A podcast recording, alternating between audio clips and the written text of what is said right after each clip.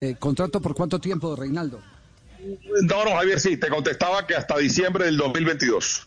Inicialmente hasta diciembre del 2022.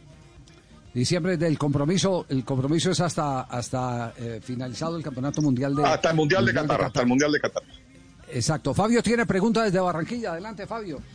Sí, eh, presidente, con el saludo. Eh, ¿Va a tener Reinaldo Rueda alguna injerencia en las divisiones menores, es decir, en las selecciones menores de, de Colombia, en la sub-20, sub-17? Eh, indudablemente que sí, yo creo que él es el gran líder de nuestras selecciones, obviamente que su responsabilidad mayor eh, o la primordial pues es la selección Colombia absoluta, la de mayores, pero, pero como veníamos trabajando con el profesor Queiroz, eh, siempre es importante que haya una misma línea eh, de trabajo. Eh, le contestaba la pregunta a Fabio, doctor Yasurún, cuando se nos interrumpió la llamada sobre la responsabilidad en divisiones inferiores.